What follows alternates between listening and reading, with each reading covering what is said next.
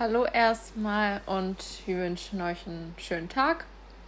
Ja, wir sind Dilan und Sophie und wir erzählen euch heute ein bisschen was über die Kleinwüchsigkeit. Genau, wir hoffen, euch gefällt das, was wir machen und wir hoffen, ihr könnt davon was mitnehmen. Willst du anfangen? Ja. Kommen wir zum Faktencheck. In Deutschland leben etwa 100.000 kleinwüchsige Menschen. Sie werden durchschnittlich 40 Jahre alt. Willst du, möchtest du fortfahren? Ja, klar. Also ähm, Mediziner sagen, man ist kleinwüchsig, ähm, wenn die Körpergröße unterhalb der altersentsprechenden Normgrenzen bleibt. Also es ist halt ein geringeres Körperlängenwachstum. Und früher hat man in der Medizin ähm, Kleinwüchsigkeit auch als Minderwuchs bezeichnet, was vielleicht ein bisschen doof klingt, wie man merkt. Und deshalb wird halt Kleinwüchsigkeit benutzt und nicht mehr Minderwuchs. Und ähm, bei Erwachsenen spricht man von Kleinwuchs, ähm, von, einer, von einer Körpergröße von unter 150 cm und extremer Kleinwuchs führt dann zu einer Körpergröße von unter 130 cm. Genau. Und die Diagnose erfolgt dann halt auch ebenfalls mit Wachstumstabellen und Röntgenuntersuchungen der Knochenreife, aber zu den Knochen kommen wir gleich nochmal. Also eine Körperhöhe auf oder halt ab eines Wertes der zweiten bis dritten Perzentile wird als Kleinwuchs definiert. Also dies bedeutet, dass ähm, 97% bis 98% aller Individuen im gleichen Entwicklungsalter größer sind als die gemessene Person. Also was ist ähm, die dritte Perzentile? Also Perzentile bedeutet, dass 50 Prozent der Kinder gleichen Alters und gleichen Geschlechts kleiner als das betreffende Kind sind und halt bei Körpergröße auf der dritten Perzentile bedeutet, dass 3% der vergleichbaren Kinder kleiner als das betreffende Kind sind. Und ja, genau, also wie funktioniert das? Zum Beispiel in Bezug auf seine Körpergröße oder sein Gewicht. Also ein Beispiel liegt die Körpergröße eines zwölf Monate alten Babys auf der 90. Perzentile bedeutet das, dass nur 10% der Kinder seines Alters und Geschlechts größer sind und 90% kleiner. Die Kleinwüchsigkeit kann primär und sekundär bedingt sein.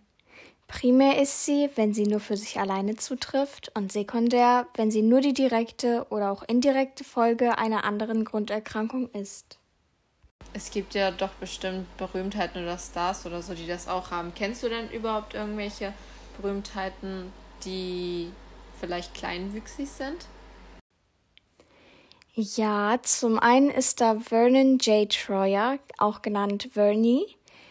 Er ist geboren, soweit ich weiß, am 1. Januar 1969 in Michigan. Und er ist 21 Zentimeter groß, okay, eher klein. Ja, von Januar 2004 bis März 2004 war er mit dem Model Genevieve Golan verheiratet. Und von 2007 bis zu seinem Tod war er mit einer deutsch-amerikanischen Schauspielerin Britney Powell zusammen. Er ist gestorben am 21. April 2018 in Los Angeles an einer Alkoholvergiftung, also an den Folgen einer Alkoholvergiftung. Ja, er war auch schon Jahre vorher alkoholkrank. Er war Schauspieler und er wurde bekannt durch Filme wie Der Grinch, Harry Potter oder Man in Black. Also da kenn, daher kennen ihn halt sehr viele Menschen. So, kommen wir zu Peter Dinklage. Und zwar erst mit Achondroplasie geboren. Dazu kommen wir aber später nochmal. Da sagen wir auch noch was zu. Genau, er hat eine Körpergröße von 1,35 und ist 1969 in New Jersey geboren. Kennst du ja vielleicht aus Avengers. Oder auch von Game of Thrones kennt ja, man ihn auch. Ja, genau, stimmt. Da hat er auch mitgemacht. Und zwar bei ihm ist es halt so, dass sein Rumpf gewachsen ist, aber halt nicht die Arme und Beine und er ist auch der einzige Kleinwüchsige in seiner Familie. Es hat ihn in seiner Jugend eigentlich viel geprägt so, aber ähm, ja, bei ihm war das so, seine Familie hat ihn da ein bisschen unterstützt, was heißt ein bisschen, sehr viel sogar. Das hat ihm auch so zum Schauspielen gebracht. Und er ist heute verheiratet seit 2005 und ist zweifacher Familienvater. Und ja. Kommen wir zu den Symptomen. Trotz zahlreicher Verursacher kann die Kleinwüchsigkeit nicht als eigenständige Krankheit angesehen werden.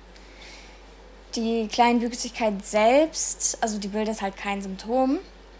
Ähm, ja, also sie ist halt eine Folgeerscheinung von vielen verschiedenen Gegebenheiten und der Kleinwuchs muss jedoch nicht immer körperliche Beschwerden nach sich ziehen.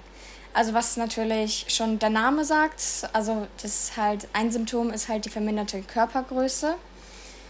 Ja, Dennoch können kleinwüchsige Menschen aufgrund ihrer genetischen Disposition an verschiedenen Beschwerden und Symptomen leiden, die mit ihrem Kleinwuchs einhergehen.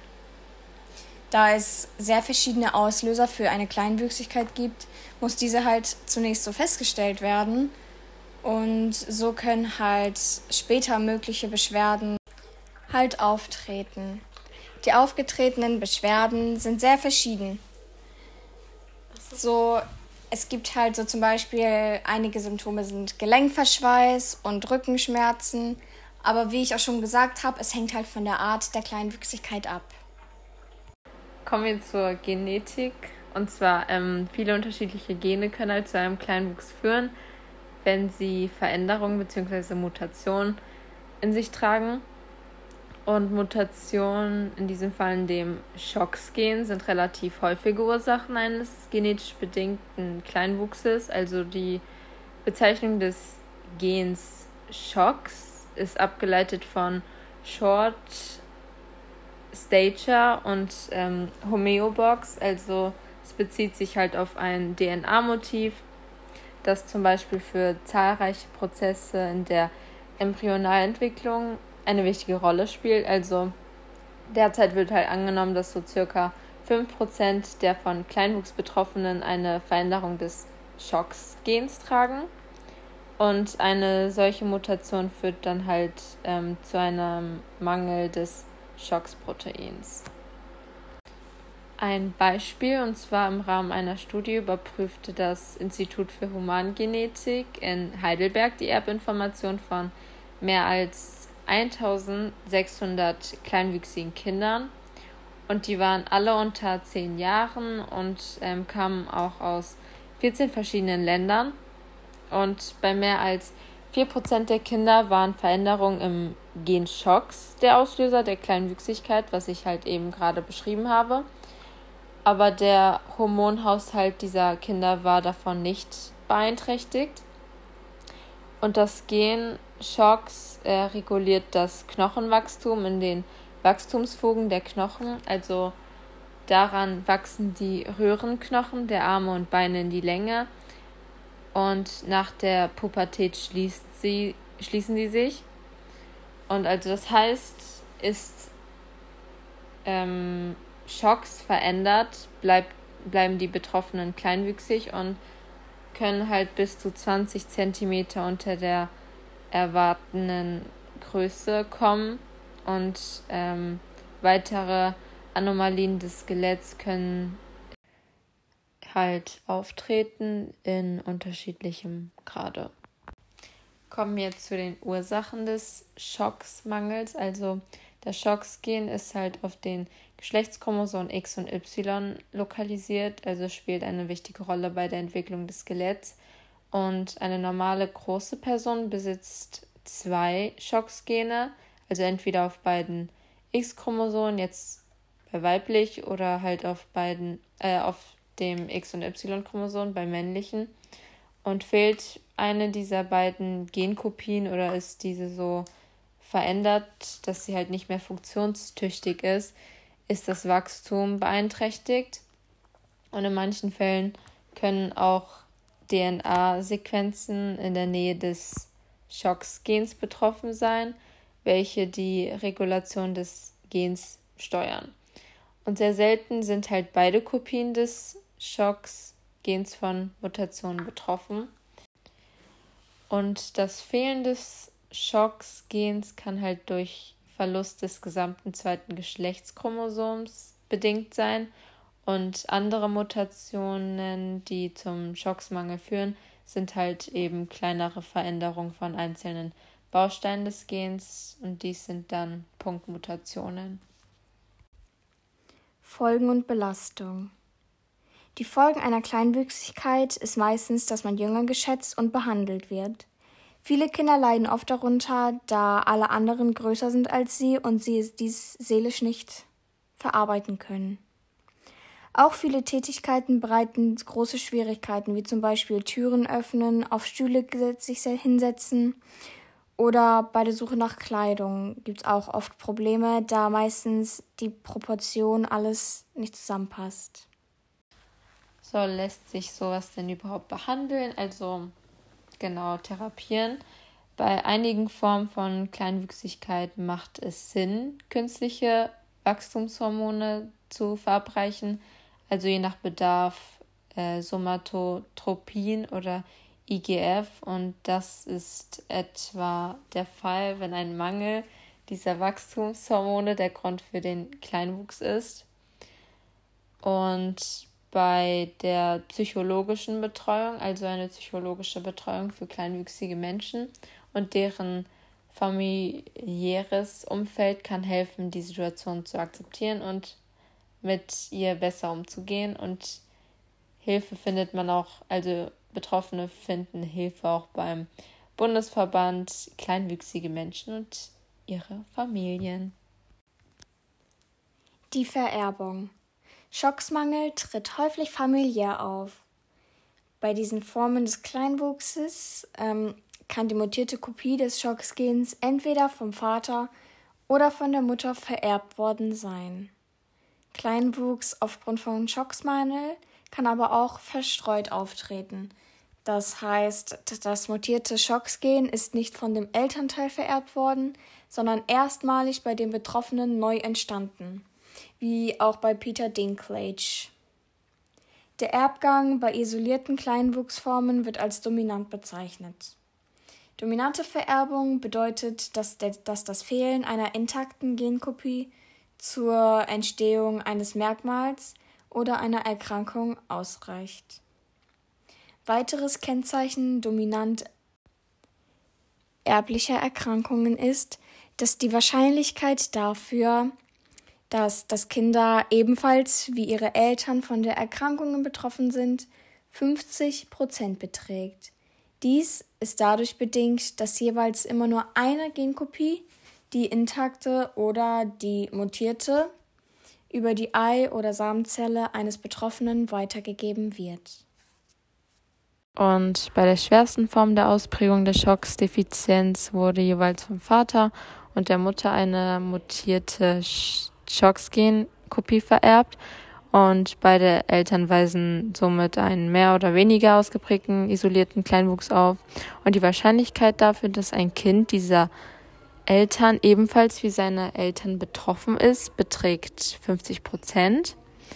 Und bei einer der vier Kombinationsmöglichkeiten, 25 Prozent, werden die beiden Chromosomen mit der Genmutation vererbt. Zwei der vier Kombinationen, 50 Prozent, weisen jeweils ein Chromosom mit und eins ohne Mutation auf. Bei einer der vier Kombinationen, 25 Prozent, werden von beiden Eltern jeweils die Chromosomen ohne Mutation vererbt. Genau. Nochmal zu der weit verbreitesten Form des Kleinwuchses. Dies ist die Achondroplasie. Und ja, also Personen mit einer Achondroplasie haben einen relativ großen Kopf im Gegensatz zu ihrem Körperhalt, eine vorgewölbte Stirn und eine eingezogene Nasenwurzel. Der Rumpf bzw. halt Oberkörper ist so normal oder fast normal groß. Jedoch sind halt die Arme und Beine verkürzt und halt auch leicht verkrümmt. Und so ergibt es dieses Bild, es ist halt eine sehr unproportionierte Körperfigur. Also die Proportion, das passt alles nicht zusammen. Das war's auch schon. Vielen Dank für eure Aufmerksamkeit und dass ihr uns zugehört habt. Wir hoffen, es hat euch gefallen und bis zum nächsten Mal.